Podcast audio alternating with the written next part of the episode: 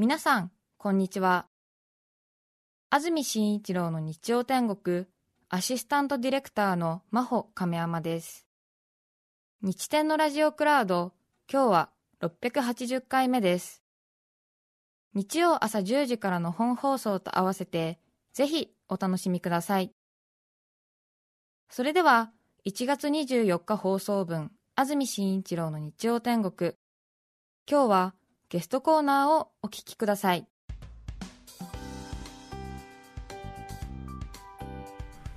それでは今日のゲストです渡辺恵里さんですよろしくお願いしますよろしくお願いします。こんにちはお。願いします。3年ぶりということですけれどもそんなに経ちますかね。うんついこの間のような、ええ私はいつも会ってるから、画面の中でね、ありがとうございます 楽しみにやってまいりました。お元気そうでいやー、でもね、大変ですよ、やっぱり毎日稽古で、ええ。今、いろいろ作りながらやってるんで、はい。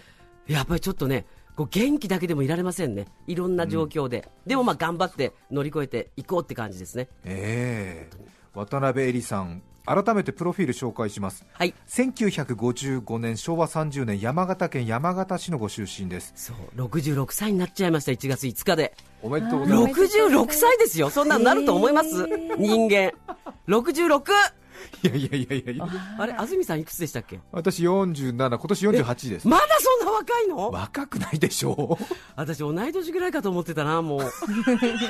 おかしいでしょう知識が豊富だから。そんなことない渡辺恵里さんは自分のことまだ14歳だと思ってるんですよねまあ18ね。18 14ってのはちょっと行き過ぎでしょ。そうですかどう見ても。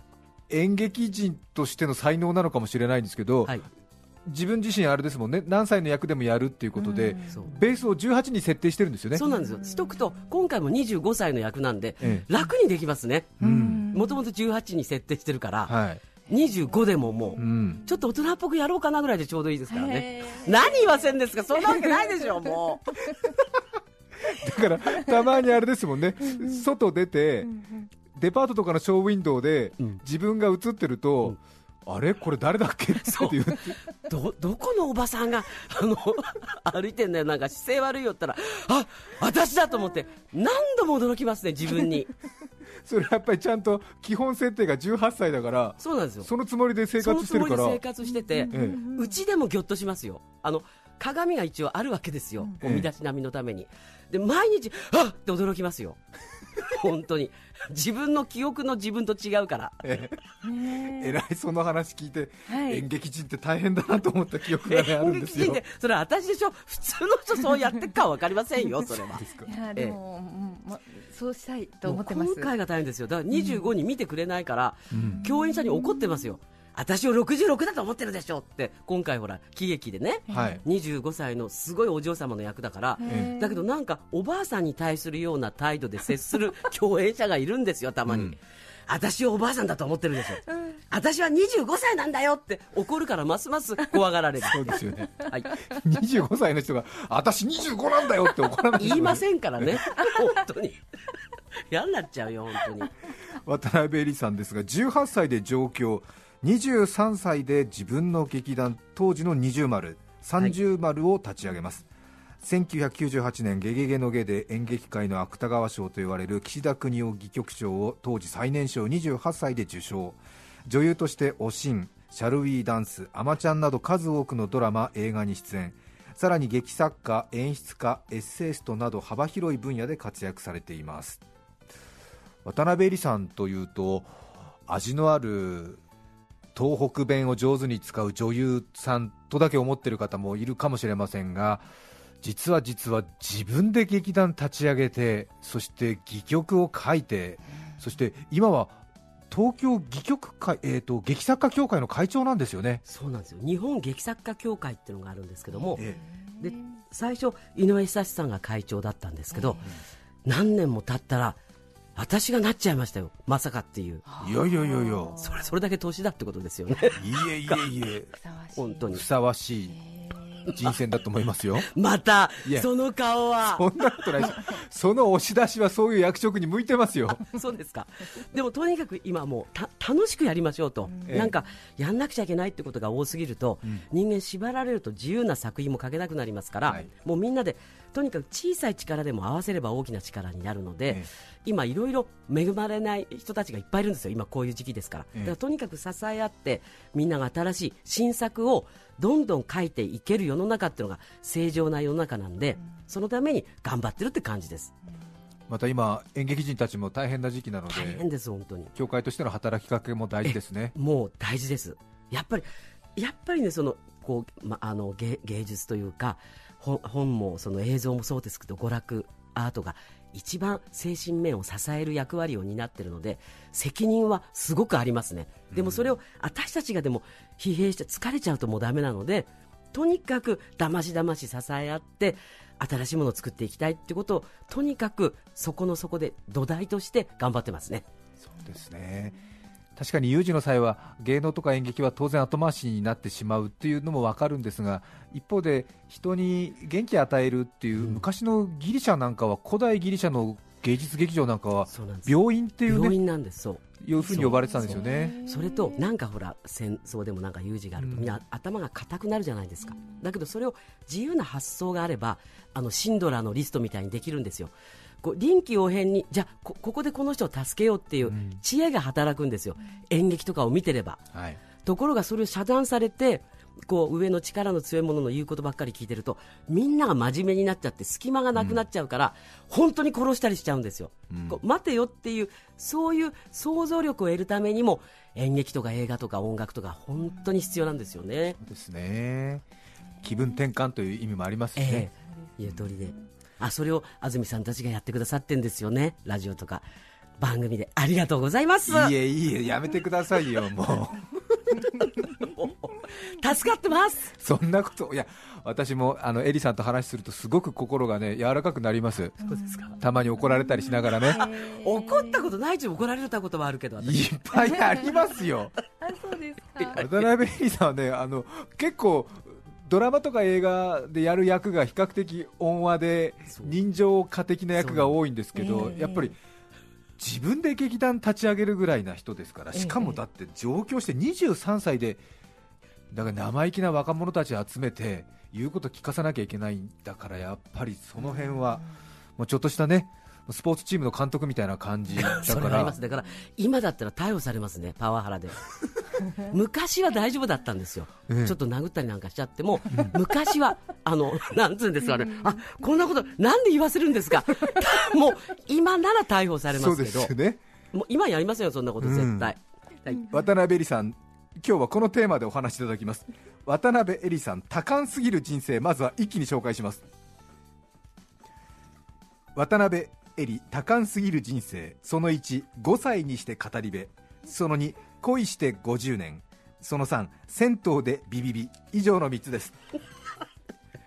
へえ1つ目は5歳にして語り部。いやこれね、もう赤ん坊の時からその母親とか父親があの寝物語にいろんな話をしてくれるんですよ。民話を、山形の民話。でそれを覚えてそうすると人に話したくなっちゃうわけですよ。自分が面白いと思ったこと。を、それで近所の同年代の人たちを集めて例えば最上のへっぴり長者とかっていうのを話すとすごいウケるんですよ、それ5歳のエリさんが私が覚えたものを5歳の人たちに聞かせてた それでほら最上のへっぴり長者っていうのはその最上ってだけで山形からのに伝わるあれで、そのすごく善良なおじいさんとおばあさんがいるわけですよ。で隣に欲深のおじいさんとおばあさんがいてそれで犬を飼っててそのすごく白っていうねええ。ですごく名犬だったんだけどそれを嫉妬して殺すんですよ、隣のおおじいさんとおばあさんが、そうするとそのその犬を焼いたこの骨をですねえ埋めるわ埋めるっていうか巻くんですよ畑。に、そうするとひょうひょうっていうね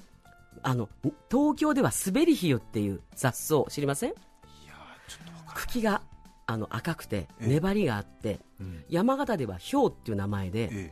それをひょっとしていいことがあるっていうのであの運動会にこれから行くんだとか、はい。試験の前日に正月に食べる縁起のいい食べ物なんですよ、でそのすごくいいひょうがいっぱい出て、でそれを隣のいいおじいさんが食べてみたら急にお腹が張っておならが出たんですよ、え。それがあややちゅうちゅう錦さらさら御用の股の間からつづらピンパンプーっていう音のおならが出たんですよ、は。そしたら評判になっちゃって、ええ。周りの人がみんな集まってきて、それはあの票を食べると出るからね、ええ。あややチューチュー、錦貞さん、ご用またピーって出るから、それがおならの音なんですおならの音なんですよ、ええ。すごく絶えなるメロディー、うん。それ評判になって、最上の長者のところでもやってくれって言って、で長者のところでもやって、でお殿様のところにもあるんですよ。ええ。で私は最上のへっぴり長者って言って、うん。それで中に入れてもらってお殿様の前でやったらお殿様がえらく感動して、ええ。金銀財宝をくれたんですよ、それでそれが村に帰ってきたら隣のほら横横深な夫婦が真似して、それを俺にも食わせろってはい。実験もしないで殿様のところに行って、ん。あの出したらあのおならが出なくて身が出ちゃったってこういう話なんですよ。でこれを面白おかしくね身振り手振りをえ加えてやったら大評判っていうそれが5歳の話ってこと5です。歳で、ええ。いい話で。で自分でアレンジも加えてて、え実は身が出たっていうのが終わりじゃなくてうん。その後帰ってきてそのあの出ていけって言われて、足腰立たなくなって、うん。体が悪くなるっていうオチなんですよ。でもそれ子供の頃に嫌じゃない、うん。だって当時は戦争に行って、はい。片足をなくした両足をなくした人がいっぱいいたんですよ村には。そそれを言ってるみたいです。ごく子供心に嫌だったんで身が出たってうんちが出たところで終わらしてるっていう、うん。私の渡辺のセンスっていうのがあるんですね。あと小学校の時友達のお別れ会でちょっとした寸劇やろうって言ったら本気になっちゃったっていう、そう。であの 今でもだから同級生と会うんですけど、え全然エリちゃんは変わってないって言うんですよ、うん。へあの頃も演出しながら泣いてたよねっての。え泣いてたって言ったらえ違うそうじゃないんだって泣いてたっていうのを私が演出しながら。え何年生の時ですか？小学校1年生の時。小学校1年生。え小学校123年の時に近所のはい。子供たち集まって誕生パーティーよくやってたんですよ、え中山ひろ子ちゃんとか木村智子さん菅原久美さんと私と4人で。それで、それで、私の係だと必ず芝居をするしなくちゃいけないんですよ。それで、お客さんは、そのみんなの父兄、うん。だから10人ぐらい、うん。こう座布団敷いて集まってるとこで、はい。お芝居をす私の作演出のをやってたんですよ。それまでも友達と友達の親に見せるためだけなのに、ええ。泣きながら演出してたっていう。だって演出の意味も知らないんですよ、うんうん。こうやってくれっていうふうにこええ。う口立てでやって、ええ。台本も書いて、ええ。だから作演出役者ってのがいるってことも知らない時から、はい割と演出してたんですよ。もう友達にリーダーとしてこうこそううなんです。何々ちゃんはこうしてこうしてじゃあそのタイミングでこっちから出てきてみたいなのそうをそう。でそれが今出てきてくれっつってもなんかぼーっとしてたりすると、うん。何度やってもできないからこう子供だから理屈で言えないじゃない、うん。こうだからこう。だから、あーって泣いてたんですよ、え違うとかそしたらいや私もうさ30か40ぐらいで演出してても泣いたことあるんで違うんだって言って、あのい思い出しちゃって、え同じだと思いました。よもしかしたら今も泣いちゃうかもしれないなんて。やだなもう。でもだからそれを小学校1年生で近所の友達と集まったお楽しみ会でもやるっていうんだからやっぱり生まれ持ってのっていうところですよね。好きなんでしょうね、そういうことがね、本当に。お父さんの影響なんですか？お母さんの影響なんですか？両方ですね。っていうのおは、父さん学校の先生ですよねえで父親は、なんか大学で、えこう宮沢賢治の芝居とか、うんグスコーブドリの電気とかやってたらしいんですよ。で、写真が出てきて、え役者でやってたの。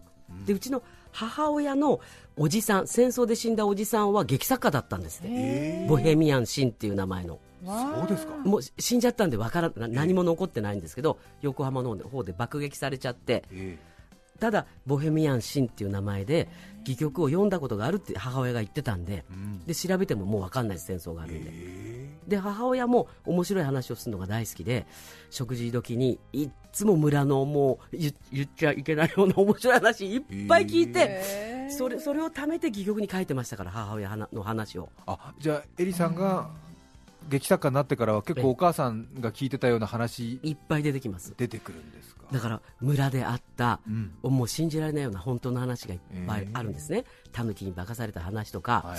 あとみんなその顔が似てて一人の男の人のみんな子供だったとか、もうちょっとじまだ生きてるから言えないような話とか いっぱいあるんですよ。お母さん山形で農協の職員さんかなんかえそうです。あの農協の窓口で窓口。窓口にいてで経理も担当して、ええ。こう美人ななんか窓口にいた人で。でそこに一目ぼれした父親が、8年かけて結婚したんですよね。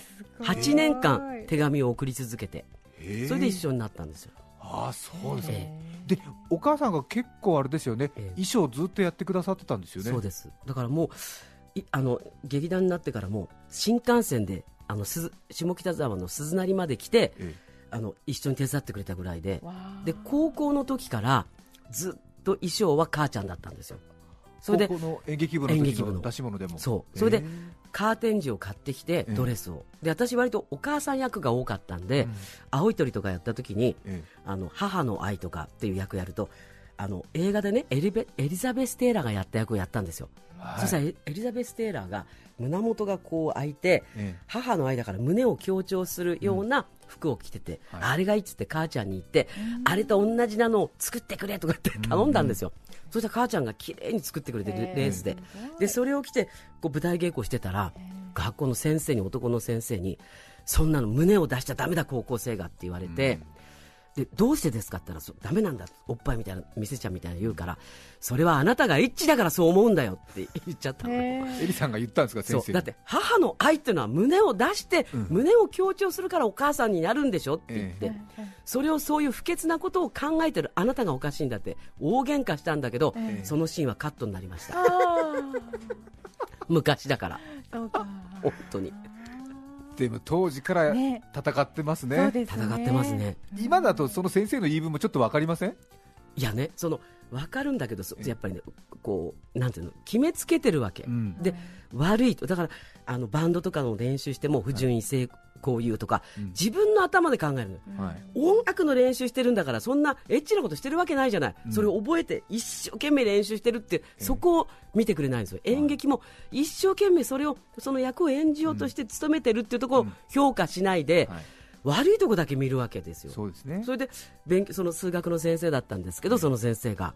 で全体を上げたいじゃない学校のあれを、はい。で進学校だったから、だから渡辺10 1日15分でもいいから数学勉強してくれって職員室に呼び出されて頼まれたから、それはできませんって言ったんですよ。もう演劇のこれ戯曲も読まなくちゃいけないし稽古があるから数学の勉強してしできません。それは関係ないんです今なんつってすごい喧嘩して。で役者になりたいんですとか言ったらダメだと。やあのそんなね役者になって上京したら男の人に騙されて、目の上青くして自堕落な人間になるからダメだとか言うから、偏見ですとか言って演劇ってのはもっといいものなんですよだって。ずーっと3年間そんな喧嘩ですよ先生と。でも今は仲直りしてますよその先生と。そうちの芝居見に来てくれて、ええ。山形県民会館に、はい。よかったって言って。で、あの時は本当に申し訳なかったって。謝りましたよその鈴木先生。ちょっとちょっと本当に。だからその先生の影響もあって今のエリさんなのかもしれませんよ。そのね。あの心を燃やしてくれたっていう鈴ね木宏樹先生ね、うん。米沢の工場館高校の出た人。若かったんですよその時に。はいだから今もちゃんと生きてるんですあよそすへね。その時23ぐらいだったから、うん。その時はお母さんは別に何も抵抗せず、うん。はいはい母ちゃんは胸元のあいたドレス着ましょう。エリザベス・テラのいいねっつって。その本当に役を持ってあのやってくれましたね、もうずーっとそうです。そうですか。すごい協力者考えたら。ですね、それが今も介護施設にいるわけですからうん。本当に悲しいですよ。その話ができないのが。そうですね。お父さんお母さんあってのエリさんだという感じがねしますね。そうですね。一生娘ですよね。66でも。子供がいないから。えだからこあの子供のまま死ぬんですね私はきっと。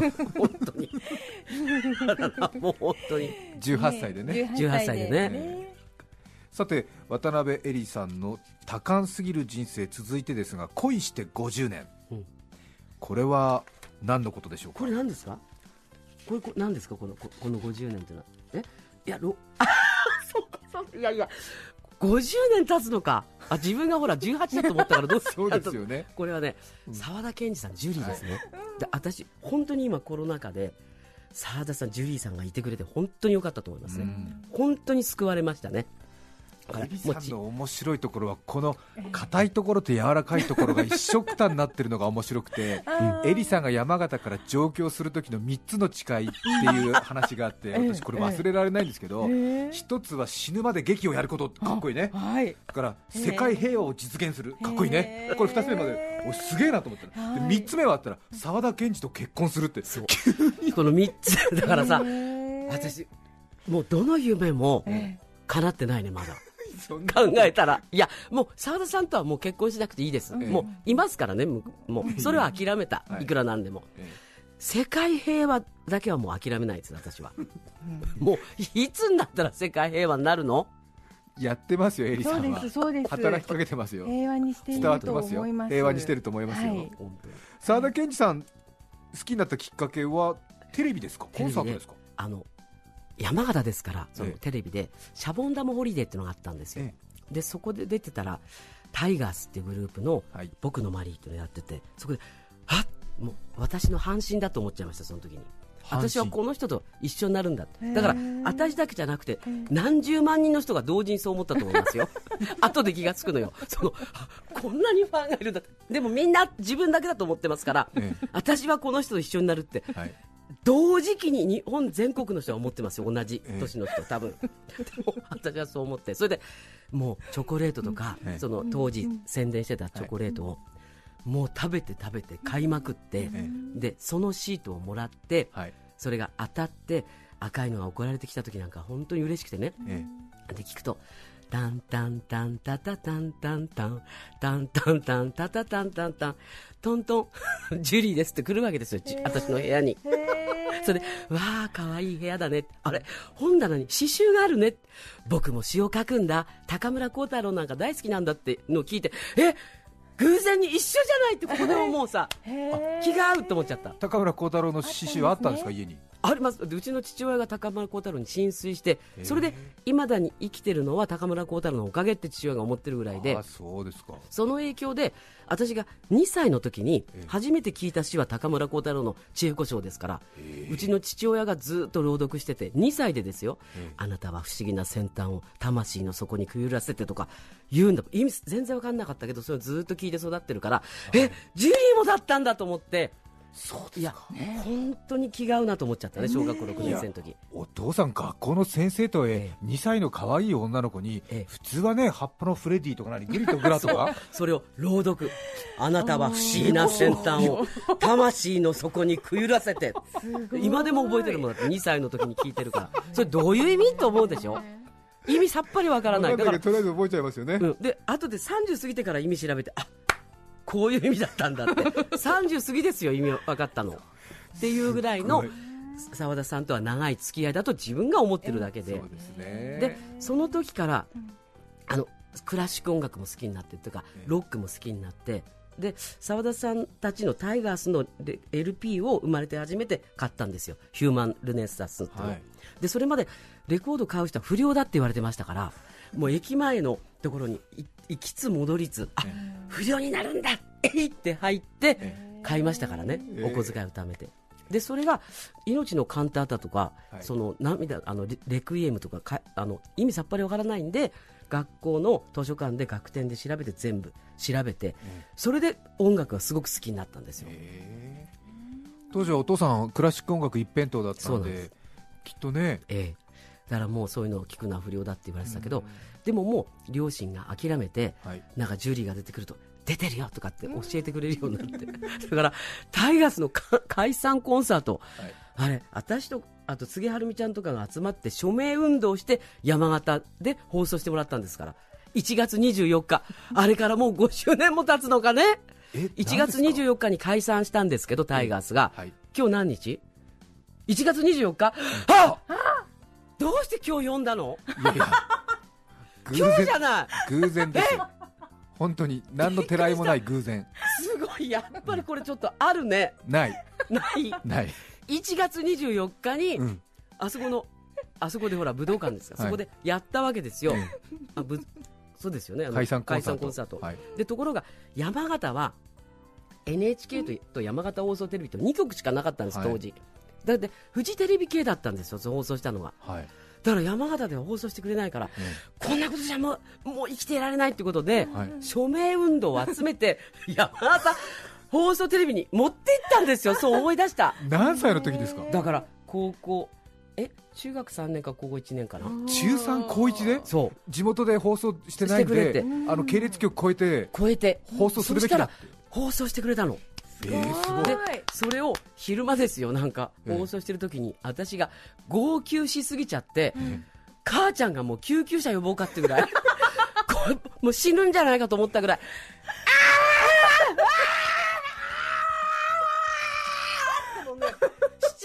抜刀してたんですよ見ながらいやでも署名活動して放送にこぎつけたんだからやっぱりそれぐらい興奮しますよ、知るでしょえ1月24日。どうしてえ、そ今日声が変わっちゃったよ私。う本当。偶然じゃない。すなんで私1月24日に呼ばれんの？偶然。今ちょっとと鳥肌が立っちゃったよ。本当ですか？え。隣のスタジオでよかった本当にやいやいや思い出しちゃって。昨日のことちょっのようにとでもやっぱり行動力桁外れですよ。考えたら。だって地元のテレビ局系列違うからタイガースのコンサート中継しないってなったらクロスネットしてやるべきだって言って友達と署名して地元の放送局に持っていくんですよね。したら分かりましたと。わかりました。じゃあ権利関係クリアしてやりましょうと。やりましょうと。でそれを自宅のテレビで見て。かっこいいね。本当やっぱり違う。さすがです。いや今思い出したわ。ちょっとザ・タイガースの曲じゃないんですけども沢田研二さんの曲ここで1曲お聴きいただきます。草加市の伊豆伊豆さん56歳女性の方からリクエストいただいています。沢田研二さんで「カサブランカ・ダンディ」お聴きください。著作権使用許諾申請をしていないため、リクエスト曲は配信できません。引き続き、ゲストコーナーをお聞きください。草加市の伊豆伊豆さん56歳女性の方からのリクエスト沢田研二さんで「カサブランカ・ダンディ」お聴きいただいています。いいですねやっぱりねジュリーはね。そうですね。今日はゲストに渡辺恵里さんをお招きしています。3つ目おしまいは銭湯でビビビというお話なんですがこれはまた次回と。次回にしましょうね。いうことにしましょう。時間なんかさ余計なこといっぱい喋っちゃって長くなっちゃってさ。いいえ。もうすいません。いつでも楽しいです。お願いします。まず呼んでください。あの舞台のご案内をさせてい。ただきます、渡辺恵里さんが主演を務める舞台喜劇お染与太郎珍道中が2月1日月曜日から17日水曜日まで新橋演舞場で。それから2月21日日曜日から27日土曜日までは京都南座で上演されます渡辺さん演じる世間知らずの箱入り娘お染と八島智人さんが演じるおっちょこちょいの手代与太郎のドタバタ珍道中を描いた笑って泣ける痛快劇ということで楽しみですね。チケットはチケットウェブ松竹ほか各種プレイガイドからお求めいただきますので詳細公式ホームページをご覧いただきたいと思います。もう頑張ってやってるんですけどえ八島君とね共演してよかったなってことが一つあったんですよ。は町田啓太君って知ってます、劇団 EXILE。の、はい。私さこの間もうテレビ東京のドラマでえ恋をしちゃって町田啓太君の役に黒沢って役にえテレビ見てて。テレビ見てて、はい。で毎週それがもうね楽しみでしょうがなかったのが、はい。終わっちゃって、うん。ロス状態でもう会いたいみたいな気持ちになっちゃったわけです、もう18歳だからね、はい。でそしたら その町田啓太君と知り合いだって言ってえその八島君がなんかあの連絡してくれて誕生日のお祝いメッセージもらっちゃったの。えあら嬉しい。もう嬉しくて嬉しくてさ、え本当八島君と一緒に出てよかったなと思っちゃった本当に、ええ。八島さんも今演劇界の重鎮ですから もうちょっとお芝居の方で褒めてください。そうだよね。でもええ。今そうやって褒められるような状況になるように頑張って一生懸命やってるわけお互いにね。はい。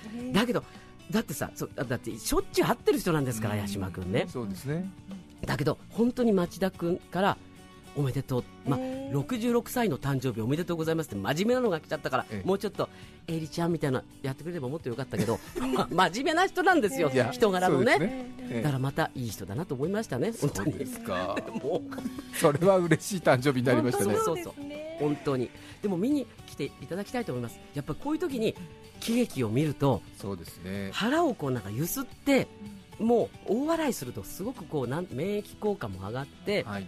で精神的にもあれですからね、うん。よろしくお願いします本当に。そうですね。新橋演舞場そして京都は南座ということですね、はい。チケットがもう少しあるようです。ありますね。やっぱりねみんな自粛しちゃいますよね、うん。この時期。そうですね。あの同じ私も66歳ですけど、はい。高齢の人が心配するのも分かりますしただ本当にだから来てくださいねって大声で言えないところが一つ辛いところですけど、はい、でも本当にあの見て気持ちを動かした方があの精神的にはいいような気がしますけどね。うん、そうですね新橋演舞場、京都南里、非常にいい劇場ですからね、はい、そういうセットの作りなんかも楽しめると思いますので、はい、ぜひ興味のある方は、はい、観劇の方のスケジュールを調整してみてください。お待ちしてます。はい。はい今日はゲスト渡辺恵里さんをお迎えしました、はい、楽しいお話ありがとうございました。ありがとうございました。また。よろしくお願いします。1月24日放送分安住紳一郎の日曜天国ゲストコーナーをお聞きいただきました。それでは今日はこの辺で失礼します。安住紳一郎の日曜天国。枕草子260段聖小納言。ただひたすらに過ぎるもの帆かけたる船。人の弱い。春夏秋冬生放送。お聞きの放送は TBS ラジオ905954さて来週1月31日の安住紳一郎の日曜天国。メッセージテーマは「最近気づいたこと」ゲストは六角誠治さんです。それでは来週も日曜朝10時 TBS ラジオでお会いしましょう。さようなら。安住紳一郎の TBS ラジオクラウド。これはあくまで試供品皆まで語れぬラジオクラウド。ぜひ本放送を聞きなされ954905